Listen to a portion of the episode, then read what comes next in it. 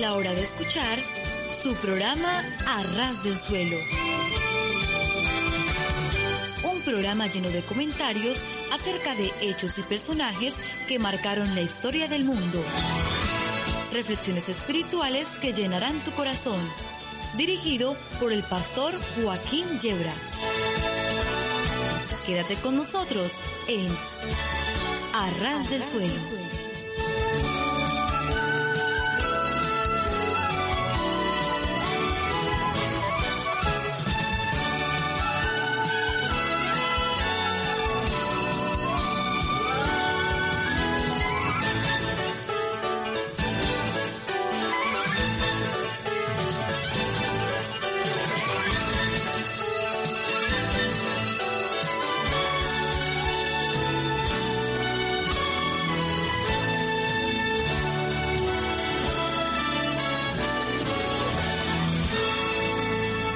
Sí, sí, sí, estar a ras del suelo es de lo mejor que nos puede ocurrir, porque si tropezamos y caemos, nos hacemos muy poquito daño.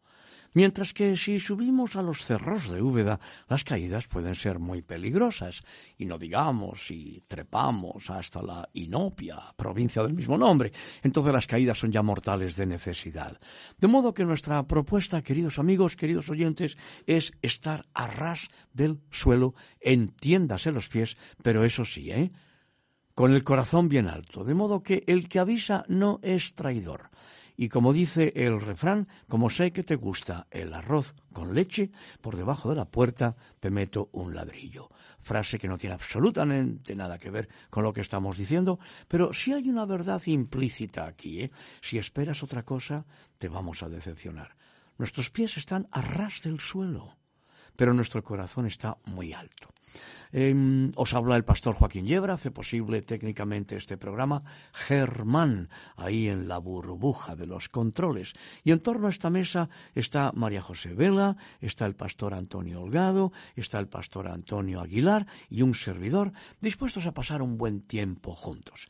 Eh, en esta ocasión, en lugar de anécdotas, vamos a comenzar con un intento, un ensayo de humor. Si logramos una sonrisa, fenomenal. Si hay una risotada, pues más fenomenal todavía. Y si solamente hay una mueca, pues ¿qué vamos a hacer? Nadie es perfecto.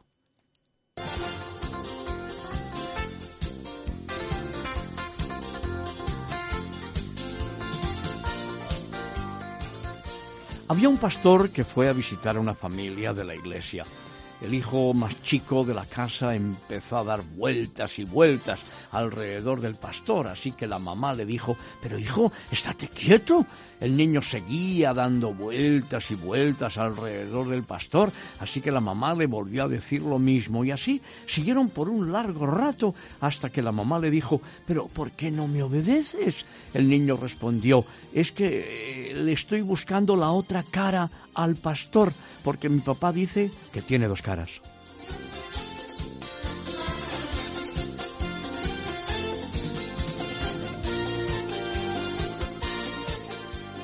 Llega a una iglesia cristiana en Centroamérica el nuevo pastor. Serio, rostro adusto, ceño fruncido, pocas palabras, y a los pocos días las mujeres del ministerio de oración le dicen, Pastor, ¿nos permite orar por usted para que reciba el Espíritu Santo? El pastor, bastante molesto, le responde, Yo ya recibí al Espíritu Santo. A los pocos días, de nuevo, las señoras del Ministerio de Oración le dicen, Pastor, ¿nos permite orar eh, por usted para que se le note el Espíritu Santo?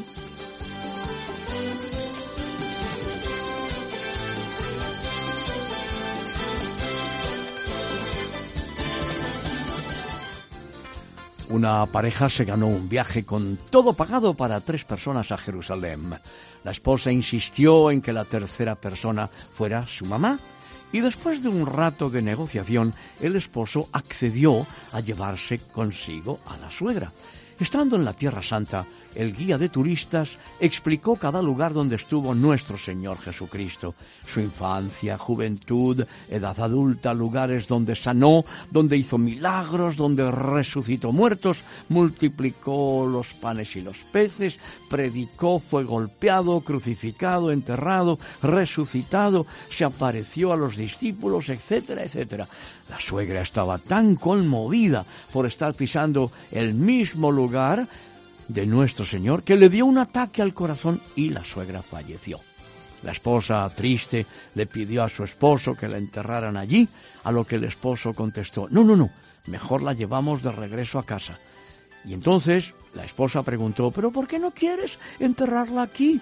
Y él respondió, ¿no ves que aquí podría resucitar al tercer día?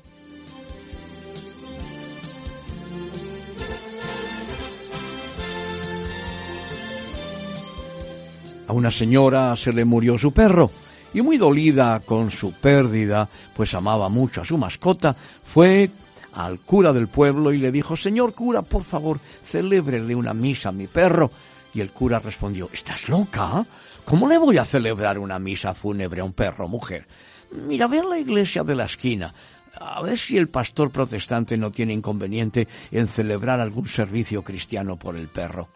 Ella entonces pregunta, ¿Y, cree usted, eh, eh, padre, que eh, si doy 500 euros de ofrenda será suficiente? El cura cambia el tono y le dice, mujer, ¿y por qué no me dijiste al principio que tu perro era católico?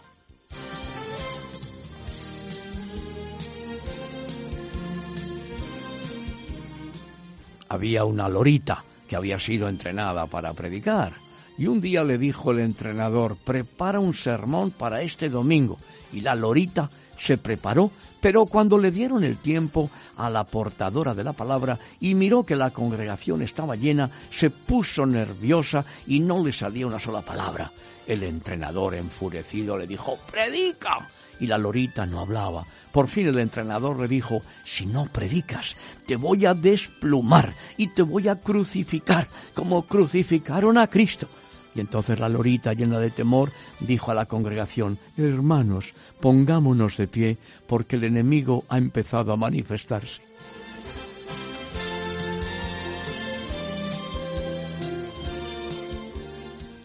Murió un billete de cien dólares y fue al cielo. Pero no le dejaron entrar.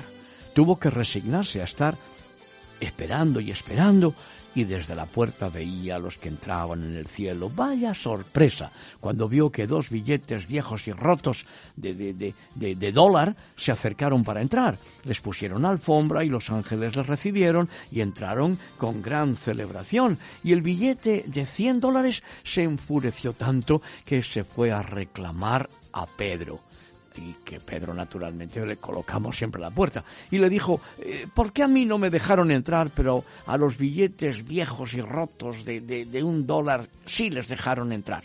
Y Pedro le respondió, mira, es muy sencillo, porque a usted nunca lo vimos en la iglesia, pero los billetes de un dólar están allí todos los domingos.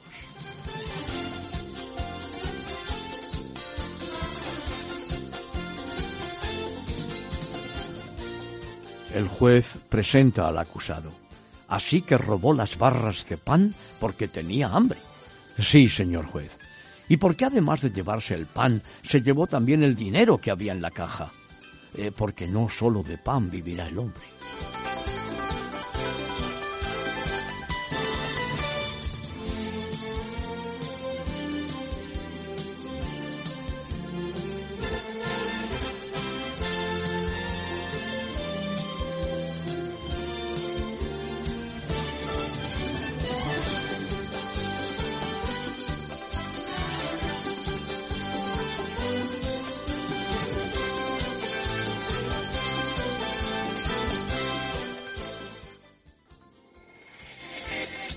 Ponerte en contacto con nosotros, escríbenos a info arroba a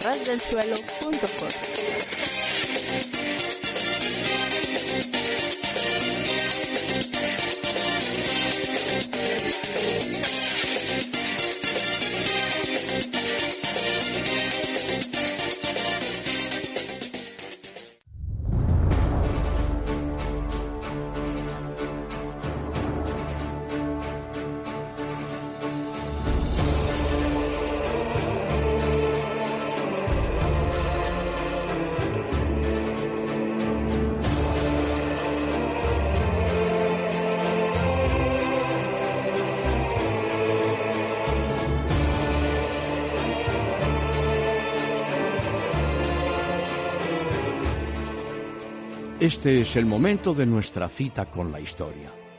Y en esta ocasión, nuestra biografía es de Juan Knox. Nació en el año 1505 en Gifford en Escocia, y muy poco se conoce sobre sus padres, aparte de que el padre era hijo de un terrateniente respetable y rico, de modo que Juan no se crió en un hogar pobre, recibió una excelente educación. Siendo Juan todavía muy pequeño, falleció su madre y el padre se volvió a casar. Cuando Juan empezó a estudiar en la universidad, se daba por sentado que llegaría a ser sacerdote, de modo que se dedicó a aprender latín y griego. Sin embargo, sus planes no eran desempeñar las tareas regulares y habituales de un sacerdote. Él quería más bien especializarse para llegar a ser un oficial jurídico de la Iglesia. Estudió en la Universidad de Glasgow durante ocho años para recibir su licenciatura en artes. No bien se hubo graduado, llegó a ser profesor de filosofía en la universidad. Y a los 25 años Knox fue ordenado sacerdote. Sin embargo, pronto se sintió inquieto en cuanto a su nuevo cargo, anhelaba profundizar más en la teología, empezaba a ver cuán corrupta era en realidad eh, la Iglesia romana en Escocia, y mientras más estudiaba los escritos de San Jerónimo y San Agustín, más lo conducían estos a las sagradas escrituras. Al acudir al Nuevo Testamento y estudiar cuidadosa y detalladamente las verdades contenidas en él, fue confirmado como eh, ciertas sus sospechas en cuanto a los errores eh, de Roma. Esto ocurrió más o menos en el año 1535, pero tardó siete años antes de decidirse a renunciar a su pertenencia a la Iglesia romana. Knox sabía que le sería totalmente inútil quejarse acerca de la corrupción que observaba en la Iglesia. También sabía que si acaso decía algo en contra, le tacharían de hereje y quizás hasta tratarían de darle muerte.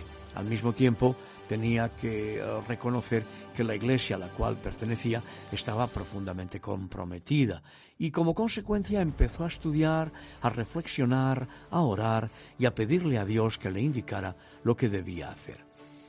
El protestantismo apenas se iniciaba en los primeros días de Knox. Un predicador de nombre Jorge Wishart empezó a predicar exponiendo los males que prevalecían en la iglesia de Roma. Juan Knox quedó tan impresionado por lo que decía aquel hombre que aprendió la verdad del Evangelio, dejó la iglesia romana y siguió la obra de Wishart. Se convirtió en criado y ayudante de aquel pastor y en todo tiempo llevaba una espada listo para proteger a su patrón. Cuando Wishart fue arrestado y condenado a ser quemado vivo, le pidió a Knox que se separara de él, diciéndole que Juan sería perseguido sin duda alguna y que no era necesario que ambos murieran como mártires. Knox al principio se opuso, pero al fin siguió el consejo de su amigo. Knox nunca más le volvió a ver, pues Wishart entregó su vida como mártir del Señor Jesucristo. A causa de sus creencias, Knox se vio forzado a huir de un lugar a otro con el fin de evitar que lo tomaran preso. Pensaba ir a Alemania, pero sus amigos le convencieron de que se refugiara en un castillo. De este modo, en la primavera del año 1547 se mudó al castillo llevando consigo a sus alumnos. Antes de esto había trabajado para dos familias como tutor y en parte también como sacerdote. Sin embargo, sabiendo que sus amigos lo buscaban, se sentía inseguro en el castillo y por lo tanto junto con sus alumnos, pronto se trasladó a la población de San Andrés, St. Andrews, en Escocia, en donde daba clases en una capilla todos los días. Pronto otras personas acudieron para escucharle y con el tiempo Knox sintió que Dios le estaba llamando a predicarles el puro Evangelio. Así lo hizo, manifestando a la gente el pecado del pueblo escocés y hablándoles de la santidad de Dios. Frisaba entonces los 40 años y aquel originalmente pues muy tímido eh, hombre de estudio se convirtió en un predicador intrépido. Eh, presentaba los mensajes claros al pueblo, presentándoles el mensaje como un profeta enviado de Dios y no les traía palabras dulces y agradables, sino palabras duras. A pesar de los problemas y las persecuciones en el país, Juan Knox perseveró mostrando al pueblo su pecaminosidad eh, y diciéndoles que Dios derramaría su ira sobre ellos si no se arrepentían. La reina de Escocia por fin desterró a Knox y a sus seguidores enviándoles a Francia en un barco. Allí debía ser encadenado y condenado a galeras. Después de 19 meses, Knox fue liberado de aquella nave de esclavitud. Se marchó entonces a Inglaterra, pues le era muy peligroso regresar a Escocia.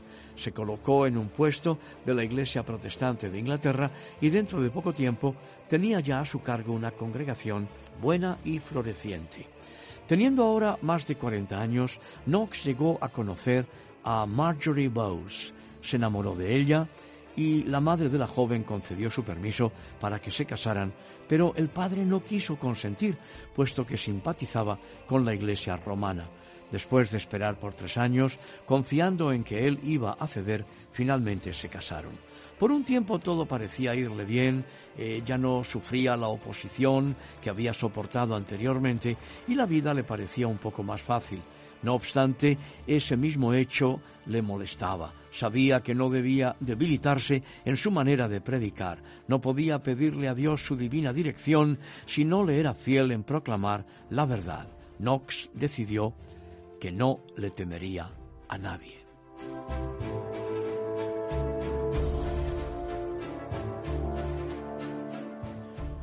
En el mes de diciembre del año 1551 fue elegido para ser uno de los seis capellanes reales. Como resultado de ello, no solo predicaba en la corte del joven rey Eduardo VI, el cual pronto llegó a ser su amigo íntimo, sino que también tuvo la oportunidad de visitar iglesias en todas partes del país. Esto fue bastante cansado para Knox, pero él siguió predicando fielmente. Apenas tres años atrás había sido un esclavo en una galera francesa. Ahora era uno de los representantes de Inglaterra, predicando en todas partes del reino e incluso dando sugerencias en cuanto a cambios en el orden del culto en las iglesias. En el mes de julio del año 1533, el joven rey de Inglaterra murió. A los 16 años, su trono pasó a María Tudor, conocida en la historia como Bloody Mary, María la Sangrienta. Al poco tiempo, eh, toda la ley que favorecía al protestantismo fue revocada. Todo cambió entonces para Juan. Su sueldo fue suspendido, sus buenos amigos estaban muriendo como mártires. Knox sabía que su ministerio eh, ya no podía continuar siendo efectivo en Inglaterra. Sabía que tendría que dejar a su esposa y a su familia y huir a Francia. Pero prometió regresar. Desde Francia siguió su camino hasta Suiza, en donde fue recibido calurosamente por los ministros y las iglesias protestantes de aquel país. Después de dos meses regresó a Francia, se sintió feliz al hallar allí varias cartas, una de ellas le informaba que su esposa y su suegra estaban seguras. Sin embargo, la persecución iba en aumento, de modo que no era prudente regresar. Apesadumbrado regresó a Suiza. Un grupo de refugiados protestantes había formado una iglesia en Frankfurt, Alemania, y le pidieron a Knox que fuera su pastor. Sirvió allí durante más o menos un año. Mientras tanto, algunos cambios políticos habían ocurrido en Escocia y a los protestantes se les concedió más libertad. Para el año 1555 recibió una petición urgente rogándole que regresara a su patria. Así lo hizo, pasando primero por Inglaterra, en donde encontró a su esposa sana y segura. Luego fue a Escocia. Al volver de nuevo a su patria, Knox observó que parecía haber una nueva actitud en la generación reciente. Esto no solo le sorprendió, sino que también le puso muy contento. La última vez que había estado en Escocia había predicado acervadamente en contra de la Iglesia romana, de la misa y de los métodos empleados por los líderes de aquella Iglesia. Ahora sentía que debía predicar un mensaje más positivo. Todavía creía firmemente que la gente debía salir de la iniquidad de la Iglesia romana, pero ahora sentía que tenía también que conducirles a dar un paso más hacia adelante, que tenían que hacer para abandonar la Iglesia. Eh, Knox les enseñó a celebrar la mesa del Señor semanalmente, a estudiar la palabra de Dios y a reconocer que formaban parte de la Iglesia de Jesucristo. La reina María y también los obispos de Escocia llegaron a enterarse de la predicación sin rodeos de Juan Knox. Conociendo el carácter de dicho predicador, le ordenaron comparecer ante ellos en el mes de mayo del año 1556. Para su sorpresa, cuando apareció eh, no se encontraba solo, le acompañaba una inmensa multitud, lista para actuar si acaso alguien osaba levantar la mano en contra de su pastor. De inmediato los obispos retiraron la citación y desde entonces se le permitió predicar abiertamente y a congregarse eh, donde quiera que quisiera. Poco después de esto recibió un llamamiento de parte de su iglesia en Suiza, regresó de inmediato y por primera vez pudo establecer un hogar en Ginebra. Durante los tres años siguientes le nacerían dos hijos, Natanael y Eliezer. Aun cuando Juan Knox y su familia estaban felizmente establecidos en Suiza, él todavía ardía en deseos de evangelizar al pueblo de Escocia. Fue invitado otra vez por los ministros reformados de Escocia y así en el mes de mayo de 1559 regresó nuevamente a su tierra. En 1560 falleció su esposa. Le quedaron dos hijos pequeños y su suegra, de la cual también tenía que cuidar. Ambos hijos recibieron una buena educación en preparación para el ministerio. Sin embargo, los dos murieron muy jóvenes eh, y quedó sin hijos. La vida entera de Juan Knox parecía estar llena de luchas a causa de sus convicciones. Una reina que levantaba eh, tras otra, un problema detrás de otro, y también había guerras, persecuciones, ansiedades. Mas, sin embargo, Knox permaneció firme porque estaba seguro de que hacía lo que era recto. Cuatro años después de la muerte de su esposa, de Marjorie, Knox se volvió a casar, esta vez con Margarita Stuart Ochiltree, una jovencita de 17 años. Juan Knox tenía ya 50, de modo que su casamiento ocasionó bastante habladuría. No obstante, Margarita resultó ser una cónyuge digna y congenial para Knox y vivieron felices hasta que él murió. De ese matrimonio nacieron tres hijas. Después de sus segundas nupcias, Knox participó muy poco en la vida política y pública, siguió predicando, pero más reposadamente. A finales del año 1570, pocos años después de haberse casado, sufrió una leve embolia que le dejó sin hablar por un breve tiempo. No podía caminar ni escribir y todo el mundo creía que había llegado su fin. Sin embargo, a la semana siguiente estaba de nuevo en el púlpito predicando como de costumbre. En el mes de noviembre de 1572 cayó otra vez enfermo y esto le debilitó en extremo. El día de su muerte se lo pasó escuchando a su esposa y a otras personas a las cuales había pedido que le leyeran pasajes de la Biblia. Leyeron durante varias horas seguidas y luego, siendo las once de la noche, se arrodillaron para orar a Dios. Juan Knox murió en paz y se fue para estar con el Señor, a quien había amado y servido.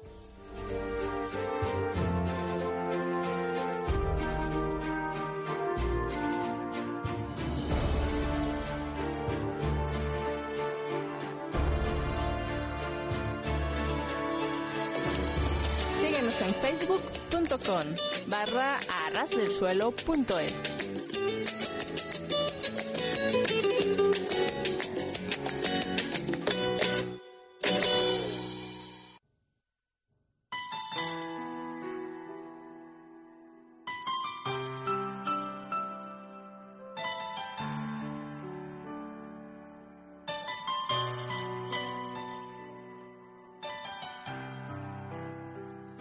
Este es nuestro momento de cita con la poesía. Y en esta ocasión continuamos con el libro del pastor Antonio Gómez en nuestras manos, Arras del Suelo, un poemario verdaderamente precioso. Y el poema que vamos a compartir es el titulado Ribera del Jerte, escrito en Plasencia, Cáceres, en el mes de octubre del año 2002.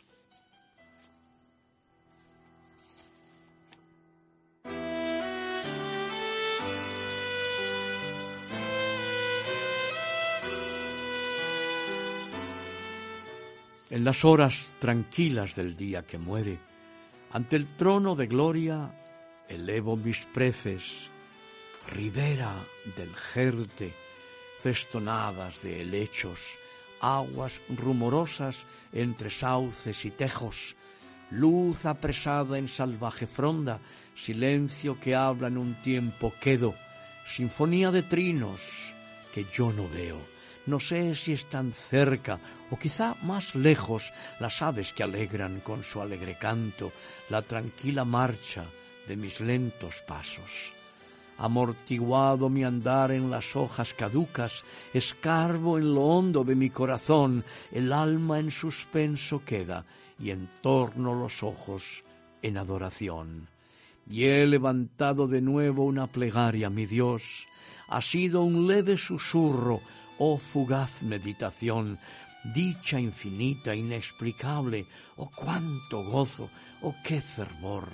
Cantarina corre el agua, de guijarros el rumor, la luz a retazos alcanza, el silencio en derredor.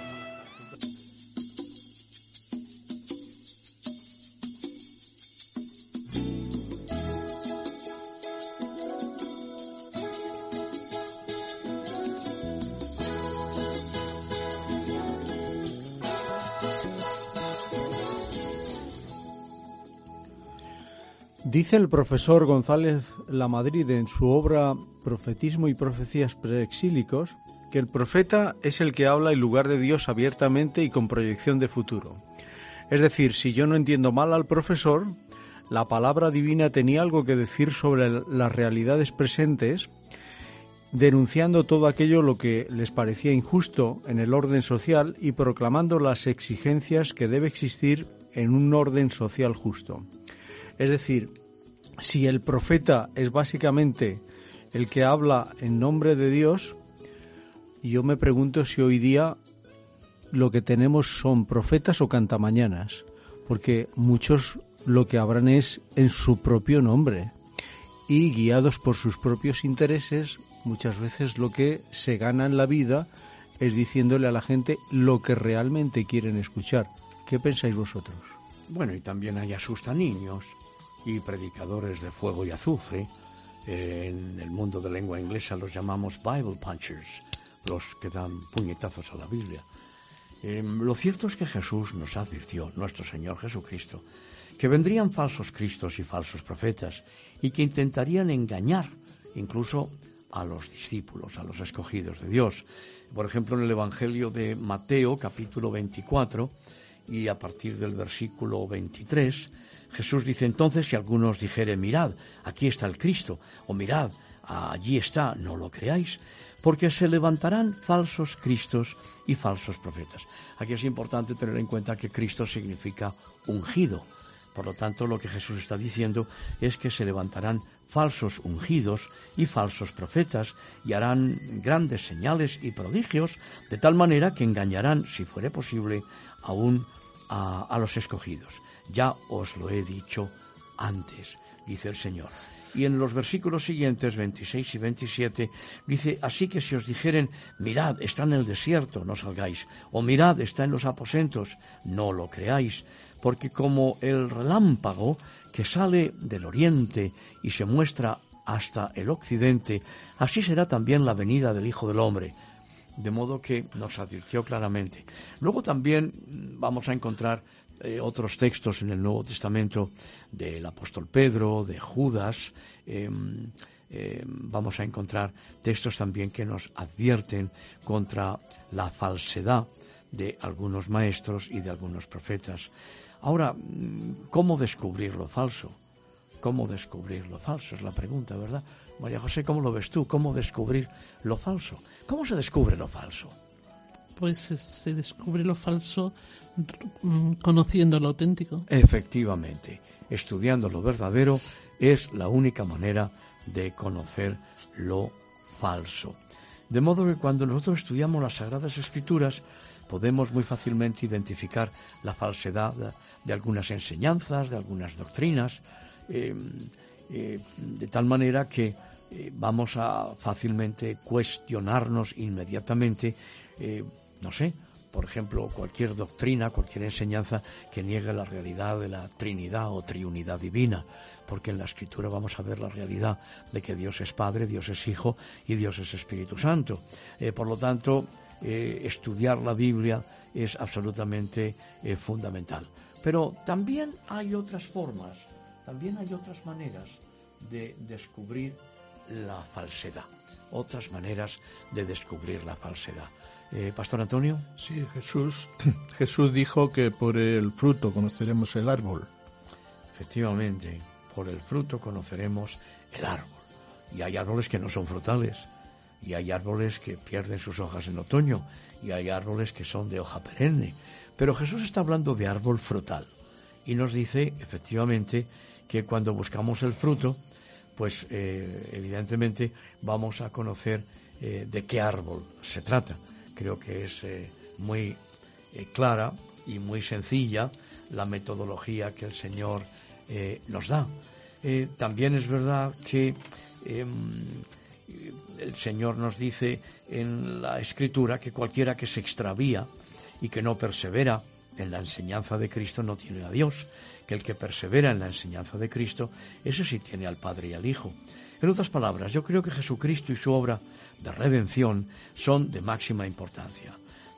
Todo aquello que niegue la divinidad de nuestro Señor Jesucristo, todo aquello que niegue la muerte vicaria, es decir, sustitutiva de Jesucristo, o todo aquello que rechace la humanidad de nuestro Señor Jesucristo, pues ya sabemos que es una notoria mentira.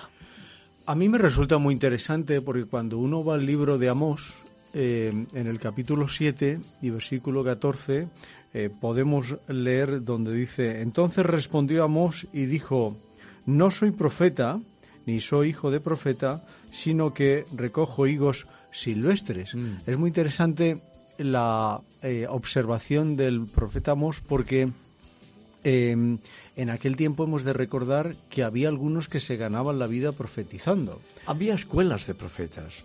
Puede sonarnos muy extraño en nuestro contexto. No, no, hoy también las hay. También, sí, tienes razón.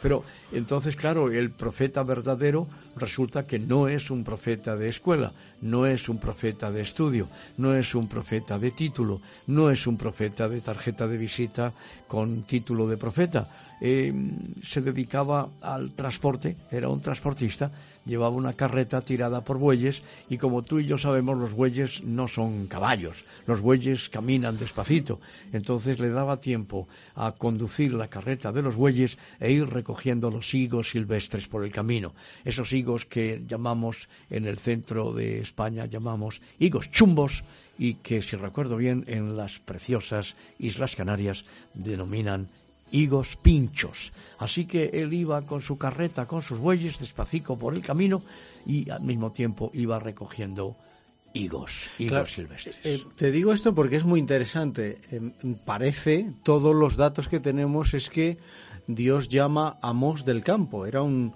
era un hombre del campo. Eh, los últimos datos que yo tengo de los profetas actuales, que tú decías de las escuelas, yo eh, esto lo he visto, eh, lo he presenciado hoy. en, en pleno siglo en el que estamos viviendo. El 21, ¿verdad? El 21, Bien. sí. eh, la invitación de un profeta que no recuerdo su nombre. No digas nombre. No digo nombre. Nada. La reunión empezó a las 11 de la mañana y terminó a las 5 de la tarde. Qué barbaridad, Y en esa, en esa iglesia en cuestión había casi pues 200, 300 personas. Mm. Y lo más curioso de todo es que hubo profecías para todo el mundo. Eso Em, con lo cual, a mí me llega, em, es, es un dato curioso, ¿no? Porque yo entiendo, volviendo a la época de Amós, que básicamente el profeta de aquel tiempo, el profeta de Dios, quiero decir, es un hombre que tenía un mensaje de Dios. Pero claro, en aquel tiempo, aunque parezca curioso, había profetas en los que tú le dabas una módica cantidad O no él- tan módica, o o no- no tan módica. y te profetizaba tu futuro o la problemática que tuvieras. Es muy interesante. Hoy eh, al profeta se le paga, viene con gastos pagados el hotel, en su tarjeta de presentación viene el profeta tal y eh, ha cambiado mucho la cosa, ¿no? No te creas, no, no ha cambiado tanto. No, el corazón del hombre no cambia a menos que el Señor lo cambie. Es el único que cambia los corazones. Eh, ese profetismo profesional se ha dado a través de los tiempos. En la Biblia, en la Sagrada Escritura, tenemos muchos testimonios de esos profetas profesionales que naturalmente trabajaban en la corte. Eran como los pintores de corte que vamos a ver luego en años posteriores, ¿no? Eh, y que naturalmente cuando retrataban a los reyes les daban un semblante mucho más hermoso del que verdaderamente tenían, ¿no? Y si uno era muy fiel eh, al plasmar la efigie del monarca y el monarca no era precisamente tan hermoso, pues ese naturalmente perdía su cargo como pintor de la corte. Y esto es lo mismo en este tiempo remoto que hablamos, perdón, en las Sagradas Escrituras, pues nos encontramos con los profetas de la corte, que son los que le dicen al rey lo que el rey quiere que le digan, lo que saben que al rey le gusta y que naturalmente pues eh, eh, después las cosas no suelen salir como ellos han dicho. Por eso el Señor, al que no le duelen prendas, dice que hay una prueba muy sencilla. El profeta que profetice y no se cumpla su palabra, pues que le apedreen. O por lo menos que le echen de la corte, ¿no? Y, pero claro, el Señor en su soberanía llama a a quien Él quiere y de la manera que Él quiere, porque no estamos negando la realidad de la profecía, no estamos negando la realidad del ministerio profético. Estamos afirmando que hay un ministerio profético que es de parte de Dios y que es Dios el que llama y hay un mensaje claro y no tiene nada que ver con fórmulas teatrales, con todo mi respeto al teatro, que se emplean en nuestros días de forma verdaderamente vergonzosa. No obstante, eh, todos sabemos que pues siempre hay un roto para un descosido, como dice nuestro refrán castellano, y eso significa que como cada día que amanece el número de tontos crece, siempre hay muchas personas dispuestas a seguir a los falsos profetas. Eh, están deseosos de que les digan lo que esperan que les digan. Y esto es muy parecido a como eh, cuando alguien busca un consejo. Busca un consejo y pregunta a uno y pregunta a otro y pregunta a otro y a otro y a otro más y a quince más y cuando encuentra a alguien que le dice lo que espera que le digan o lo que le agrada que le digan, dice, este es el buen consejo. Y es algo muy parecido. Pero insisto en esto porque, mira, como por esto no nos pagan, pues podemos ser muy libres y decir las cosas como aquí las sentimos en torno a la mesa, con todo respeto a los que piensan de otra manera. No a sus ideas, ¿eh? a las personas. Porque yo estoy un poco aburrido de que respeten mucho mis ideas, pero luego no me respeten a mí. Eh, Dios habla hasta el día de hoy, sin ninguna duda. Pero ese profetismo barato, teatrero, eh, vinculado estrechísimamente a lo crematístico, eh, en manos de comedores de casas de viudas y de viudos y de todo el que pillan por delante, nosotros desde luego lo rechazamos con las sagradas escrituras en nuestra mano, por cuanto Jesucristo nuestro Señor, única cabeza de la Iglesia y único modelo para un cristiano o fundamental modelo, pues nos ha advertido del peligro de los falsos maestros y de los falsos profetas. Sí, como antes ha dicho María José, para conocer bien eh, lo verdadero, o sea, o lo falso, hay que conocer también lo verdadero. pero muchos programas hoy de radio y televisión eh, están mezclados los verdaderos evangelistas con los falsos profetas que están surgiendo. Y la mayoría de las personas que oyen o ven estos programas pues no tienen, no tienen eh, el conocimiento de poder discernir eh, lo bueno de, lo malo. Lo que me gustaría es ver o ver la fórmula de poder fomentar más a estos verdaderos evangelistas de modo que no se lo, se lo coma el gran pez que, que funciona con los falsos profetas en estos últimos tiempos. No, obstante, la palabra del Señor da testimonio que los verdaderos profetas y verdaderos maestros serán siempre perseguidos. La persecución no va a ser del gran pez que devora a los pequeños. Eh, ahora, yo creo que aunque suenen muy agradables la declaración y otras declaraciones de Dios te ama o Dios quiere ayudarte o Dios va a resolver todos, tus problemas, eh, la palabra del Señor desde luego lo que nos advierte es que hay algunos que os perturban y quieren pervertir el Evangelio de Cristo.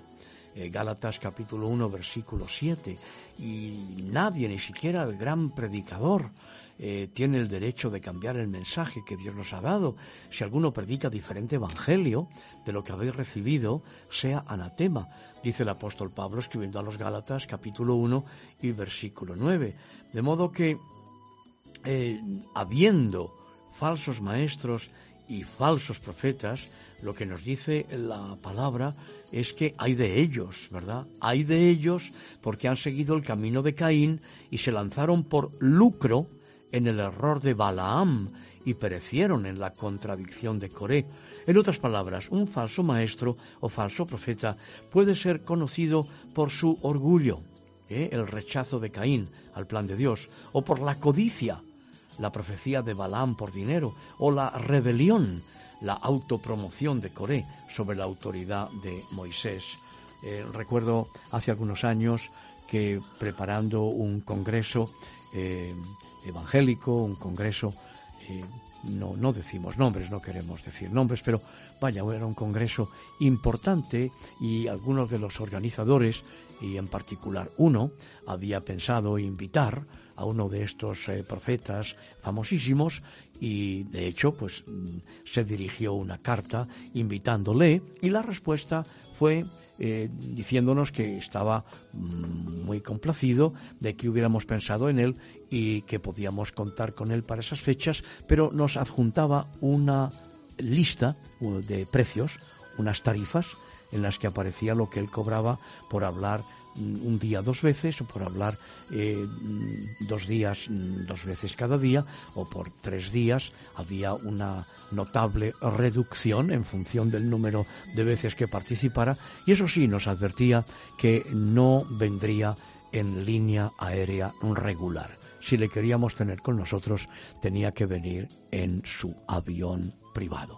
Claro, todas estas cosas, claro, chocan tanto eh, con el Evangelio de Cristo y lo que nosotros no podemos entender, mm, a menos que eh, demos la explicación muy superficial que yo acabo de dar recién, y es diciendo que pues cada día que amanece, el número de tontos crece, porque es tan evidente, tal, tal inmensa, incuestionable el contraste que hay entre el modelo de nuestro Señor Jesucristo y de tantos auténticos evangelistas y siervos de Dios y de tantos pastores.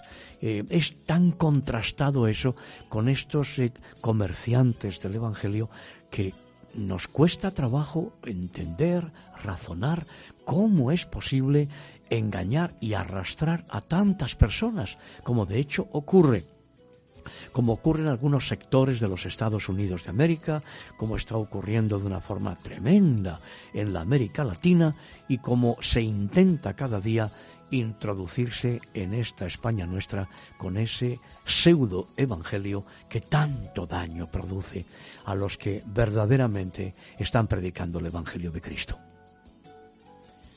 Bueno, pues eh, la palabra del Señor en el, el, Evangelio de San Juan, capítulo 8 y versículo 32, yo creo que ya lo habíais eh, dicho, Dice la palabra del Señor que y conoceréis la verdad y la verdad os será libres. ¿no?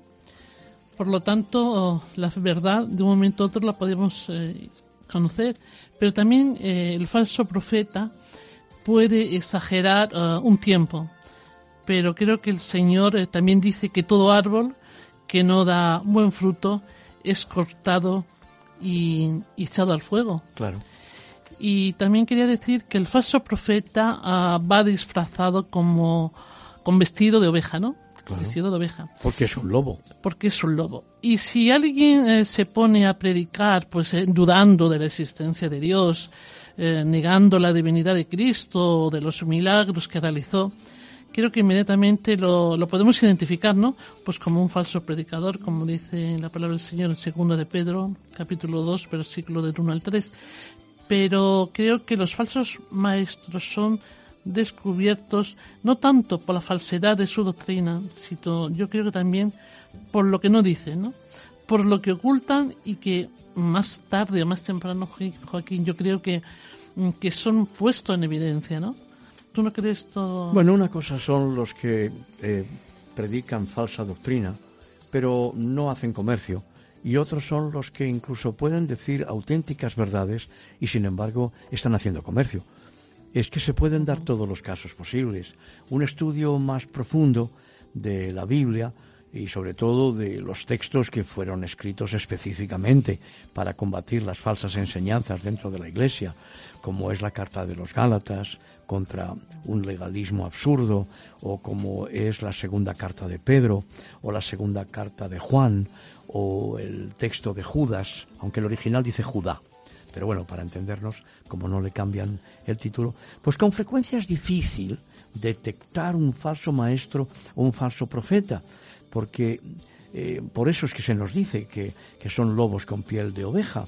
Eh, Satanás, Dios los reprenda, y, y, sus demonios, nos dice la Escritura en la segunda carta a los Corintios, capítulo 11 y versículo 14, pues se disfrazan como ángeles de luz, y también en 2 Corintios 11:15 se nos dice que sus ministros se disfrazan como ministros de justicia.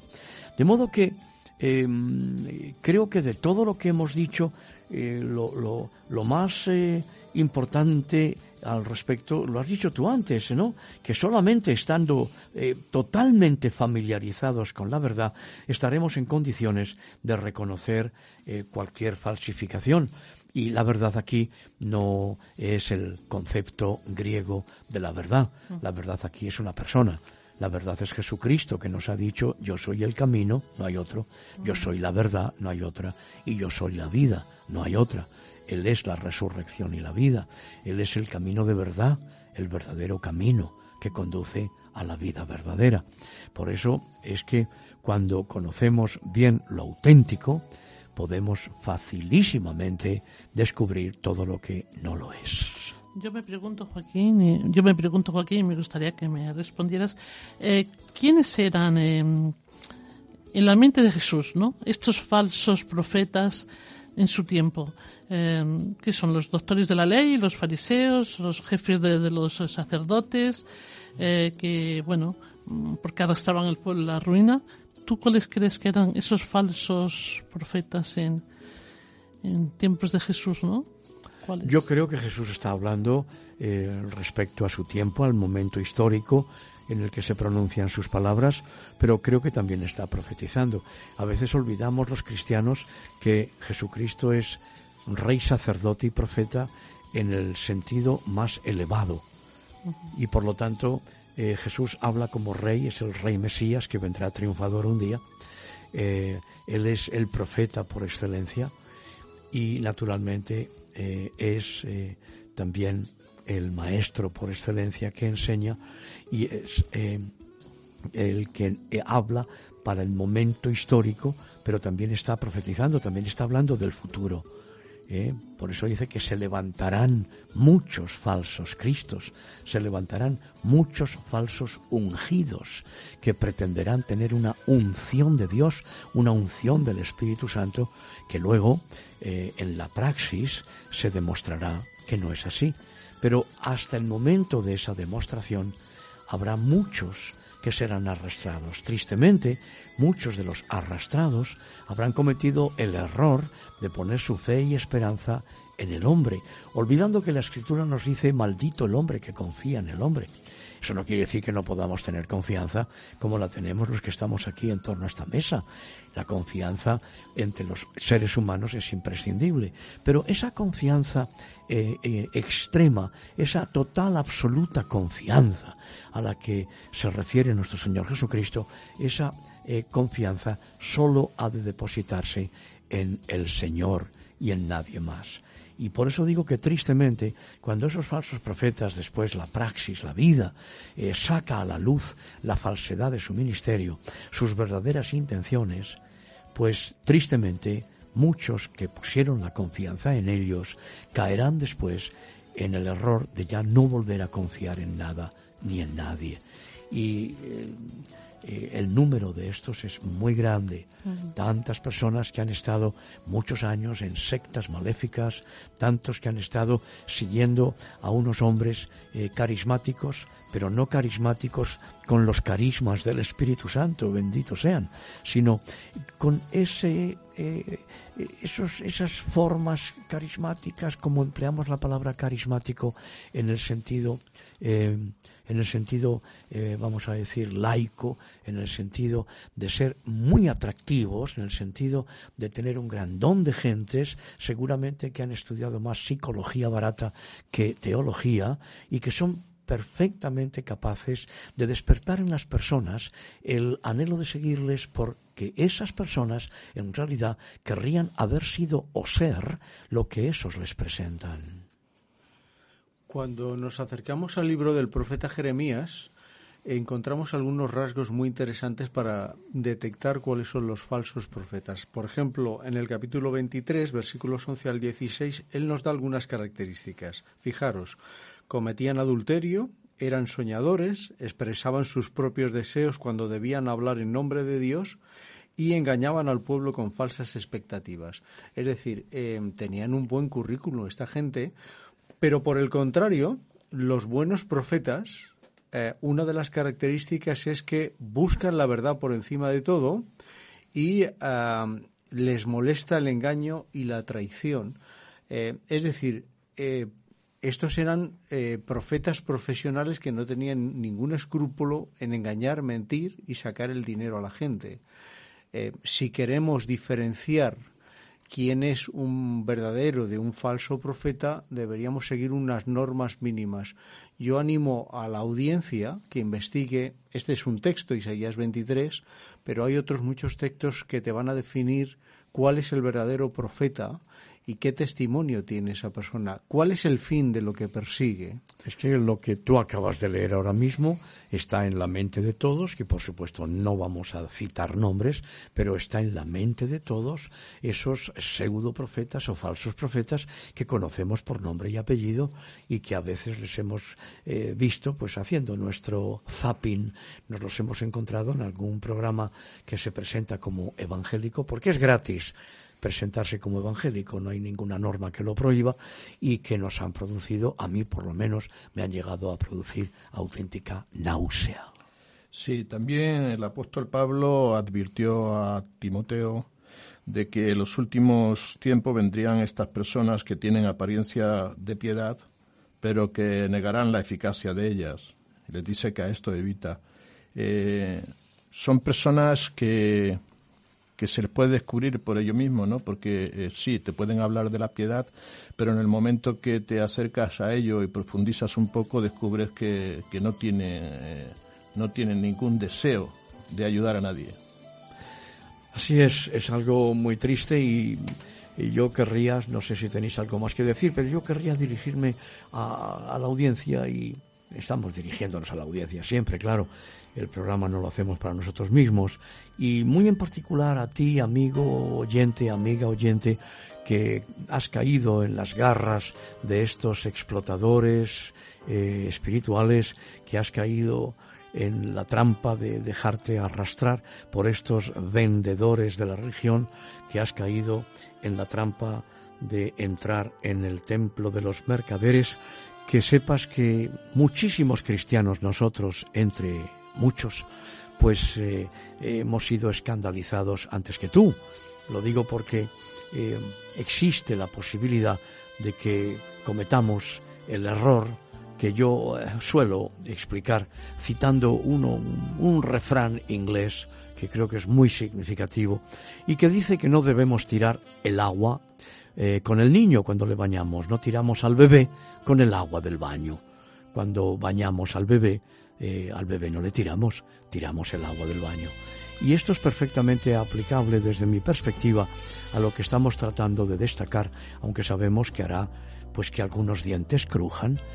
Mm, y es que no confundamos nunca a la bendita persona de nuestro Señor Jesucristo, a su glorioso Evangelio.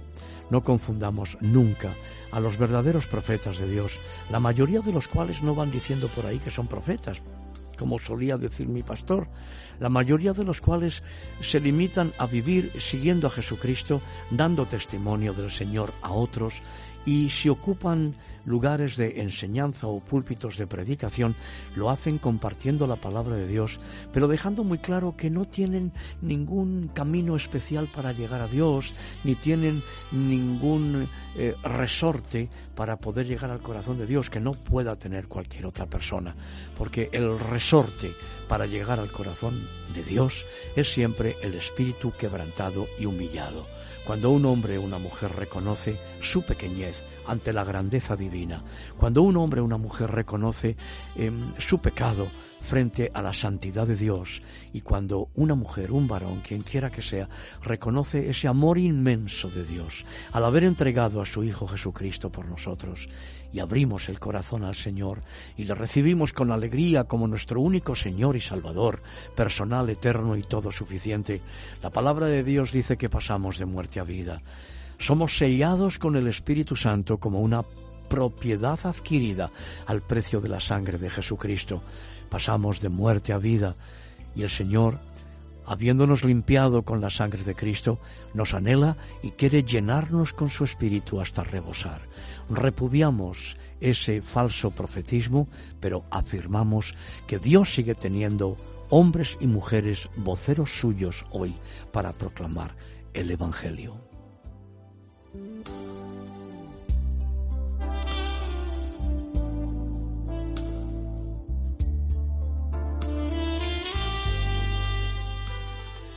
Volveremos a encontrarnos con el favor de Dios. Será a ras del suelo, entiéndase los pies, pero con el corazón bien alto. Hasta entonces, que el Señor os bendiga y os guarde. Adiós. Gracias por acompañarnos en una emisión más de Arras del Suelo, dirigido por el pastor Joaquín Yebra. En nuestro próximo encuentro tendremos más noticias de interés para ustedes. Hasta entonces.